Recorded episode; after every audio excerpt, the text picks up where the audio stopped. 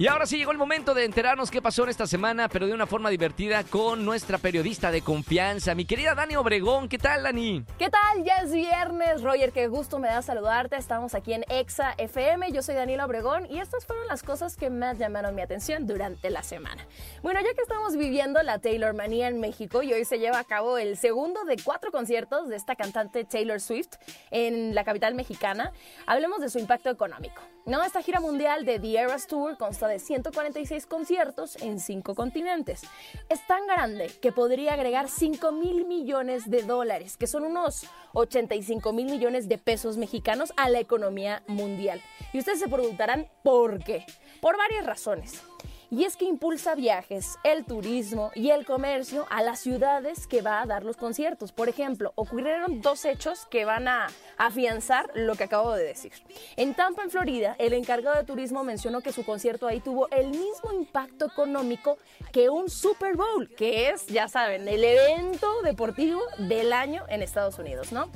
Otro ejemplo es lo que se registró en Los Ángeles, donde los espectáculos de Taylor Swift crearon 3.300 puestos de trabajo.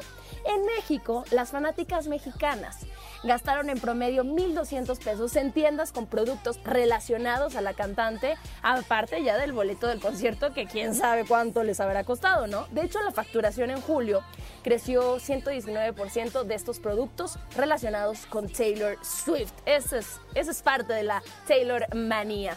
Y en más información, eh, les cuento un fenómeno bastante curioso y muy innovador. Reconstruyeron una canción de Pink Floyd escuchando ondas cerebrales. Esto podría revolucionar el campo de la neurología.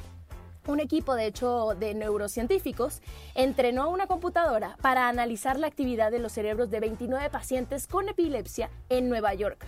Basándose en sus patrones neuronales, lograron reconstruir una versión reconocible de la canción Another Brick in the Wall de Pink Floyd. Y también encontraron un punto en el lóbulo temporal del cerebro que reaccionó cuando las y los pacientes escucharon el ritmo de la canción. ¿Por qué es tan importante? Porque estos hallazgos podrían ser un primer paso para desarrollar dispositivos más expresivos para las personas que no pueden hablar. Igualmente, pues estaría ayudando a construir prótesis del habla, así se le llama, para quienes tienen enfermedades neurológicas que afectan su producción vocal. Y pongan muchísima atención, eh, mexicanos, porque el uso de boletos para ingresar a las líneas 4 y 6 del metro de la Ciudad de México va a dejar de funcionar el próximo 2 de septiembre. Se los digo desde hoy para que tomen sus, sus precauciones, para que vayan cambiando y vayan adquiriendo la tarjeta de movilidad, porque a partir de esa fecha la única forma de pago permitida será efectivamente la tarjeta de movilidad integrada. Esto como parte que trae el metro de modernizar el sistema de peaje de las 195 estaciones del metro capitalino.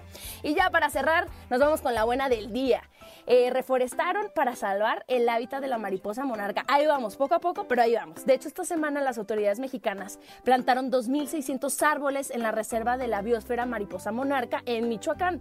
Esto con el objetivo de contribuir a la conservación del hábitat de esta especie que está en peligro y se espera que la reforestación pues obviamente contribuya a la migración de las mariposas monarcas en la región de Norteamérica. Yo soy Daniela Obregón, me dio muchísimo gusto saludarlos, síganme a través de todas las redes sociales como Daniela-Obregón. Chao, chao. Gracias Dani por toda la información y hasta el próximo viernes. Familia, seguimos con más música en este último día de la semana, acompáñame hasta las 7 de la tarde. Pontexa.